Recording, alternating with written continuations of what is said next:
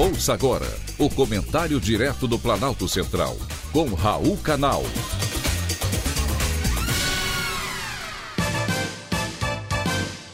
Queridos ouvintes e atentos escutantes, assunto de hoje Paxlovid, Agência Nacional de Vigilância Sanitária, Anvisa, autorizou, em caráter emergencial, o uso do Paxlovid, remédio para tratar o Covid-19, da farmacêutica Pfizer.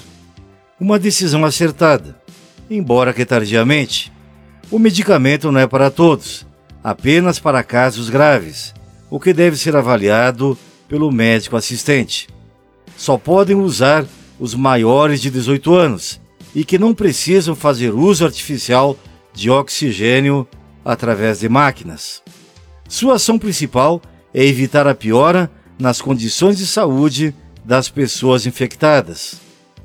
Conhecido como inibidor da protease, o medicamento é desenvolvido para bloquear uma enzima de que o vírus precisa para se multiplicar.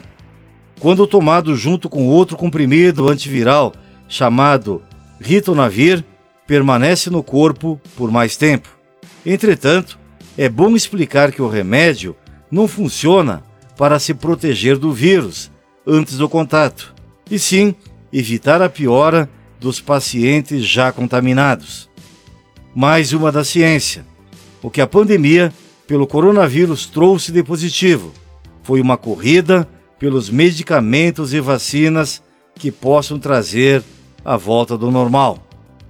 Mesmo assim, com todos esses estudos e dedicação dos pesquisadores, ainda temos tido alta no número de casos como ocorreu recentemente na China.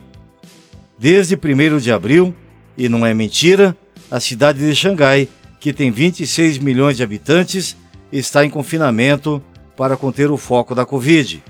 Um dos centros financeiros mais importantes do mundo foi fechado e, em apenas quatro dias, 18 milhões de pessoas foram testadas.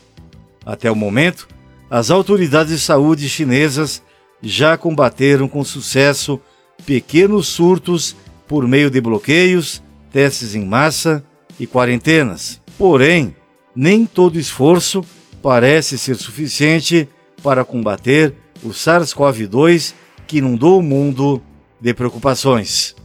Foi um privilégio ter conversado com você. Acabamos de apresentar o comentário direto do Planalto Central, com Raul Canal.